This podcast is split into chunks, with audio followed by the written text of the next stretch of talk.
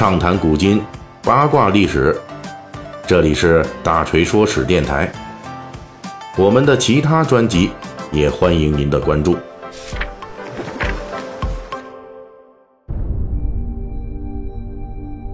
好，《三国演义》细节解密啊，我们接着说。呃，咱们现在是围绕这徐州啊，呃，大概又讲了好多章节了。那按照我们的叙述顺序呢？本期呢，我们就要讲述这东汉末年割据徐州的最后一任的诸侯吕布，要讲他的灭亡了。呃，在讲这个吕布的灭亡之前呢，我们还要插播一事儿啊。由于我们开启这个东汉末年各地诸侯的章节，实际是按照东汉十三州的地理顺序，一个州一个州的往下讲的，啊，还是一个顺时针的顺序。其中呢，还没有谈到这个兖州。兖州的两大主角呢，一个是曹操，另一个就是吕布。只是因为咱们现在呢讲到了徐州，所以作为徐州诸侯争霸故事的结局，大锤只好是先交代一下吕布之死的来龙去脉。那未来我们在讲述兖州的军阀割据的时候，我们还需要把徐州部分已经被我们讲死了的这吕布啊，重新给请回来。到那时候呢，跟我们读者听友一起分享吕布在兖州的冒险故事。书归正传，最近几期的《三国演义》细节解密啊，大锤重点介绍了，呃，吕布作为客将偷袭刘备并夺占徐州之后所面临的内外局势。可以说，徐州这个地方呢，到了吕布手里，几乎是没有什么呃发挥优点的这个机会啊，反倒是把这骁勇善战的吕布啊给坑得够呛。吕布为首的滨州五人集团在盘踞徐州的两年半的时间里边，无论是内政啊还是外交啊，基本都没什么作为，没什么突破性的建树，反倒是被这几面敌人，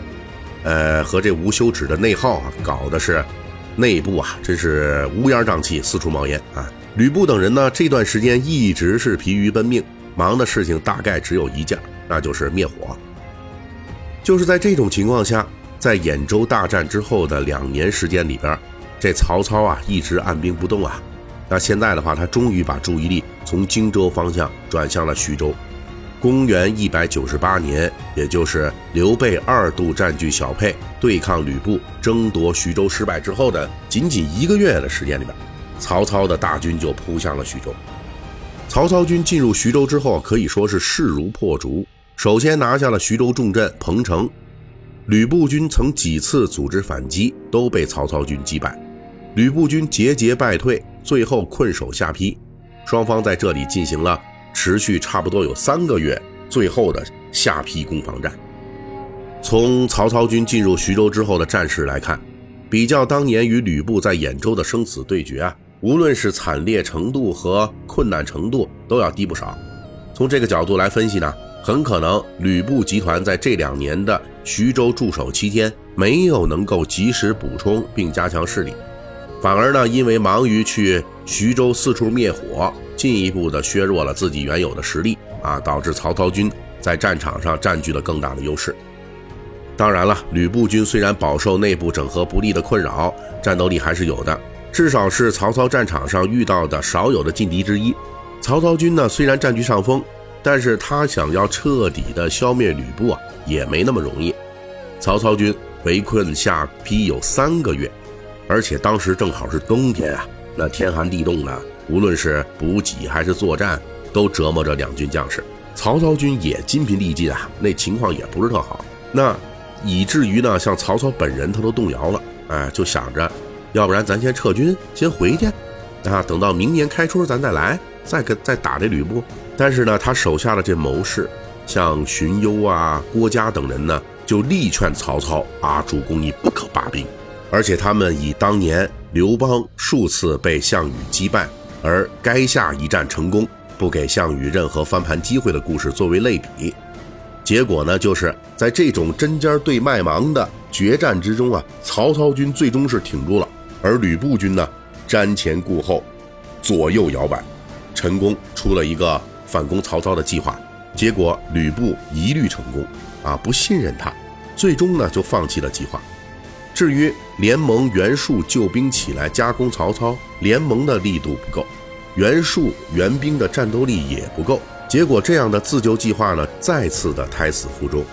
那为了加快攻城速度，曹操军掘开了泗水、沂水，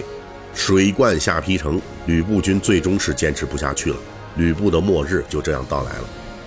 其实，在小说《三国演义》中，关于吕布命丧白门楼这一段啊，有非常详细的、非常精彩的描述。而这个呢，也并不是罗贯中的完全的一种原创。在正史资料里边啊，这个像《三国志》、呃《后汉书》以及《资治通鉴》中，那对这段历史情节有非常详细的描述。而在此后的宋元话本里，也有同类题材的作品出现。虽然如今这类作品大部分已经只剩名字了，内容呢散佚了，但是后世的我们还是可以基本的肯定啊，就是后世的评话呀、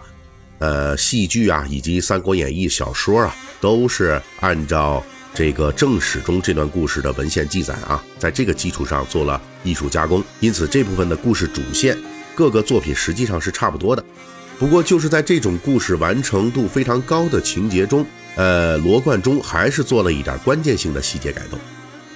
在这个《三国演义》里，吕布啊是坚守城池时，因为这个两军呃交火过于激烈啊，他指挥作战呢过于劳累，所以就在城上睡着了。这个手下呀将领啊宋宪、魏续私下里约定要投降，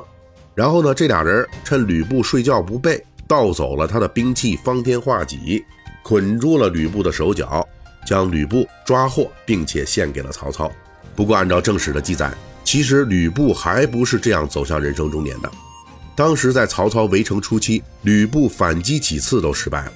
当时的吕布啊，就曾经一度打算投降曹操，只不过因为手下大将陈宫分析形势、剖析利害，把吕布这个投降心思给堵回去了。而到了白门楼的最后时刻呢，吕布手下的亲信宋宪、魏续等人也只是发动兵变。捆住了陈宫、高顺等将领，献给曹操，并且宣布投降，并没有人上来说来抓吕布啊。吕布呢，带着最后忠于自己的一些手下呀，退上了白门楼，四面遭到曹操军的猛攻。吕布一看，实在是局面无法挽回了，就自己宣布投降，自己了下了城啊，然后才被曹操手下的士兵给捆了个结实。罗贯中在小说中的这个细节改动啊。成功突出了吕布的众叛亲离、四面楚歌的境遇，属于为了强调吕布这种虎狼性格，最终无人可用的悲凉局面啊，所以他才安排吕布手下直接动手捆了吕布。而且考虑到小说中设定吕布武艺天下第一啊，因此还要趁吕布睡着了才下手。这是罗贯中在小说中塑造的那个勇猛异常、御下无方、最终众叛亲离的勇将吕布。而不是那个历史中，呃，优柔寡断、手鼠两端，最终手下星散的枭雄吕布。这二者看起来相似啊，其实差距还挺大的。但是无论如何，吕布这种乱世枭雄，到头来众叛亲离的悲凉，被罗贯中渲染的无以复加。这可能也是《三国演义》与众多文艺作品同样进行白门楼叙事，而最终脱颖而出的关键吧。本期大锤就跟您聊到这儿，喜欢听您可以给我打个赏。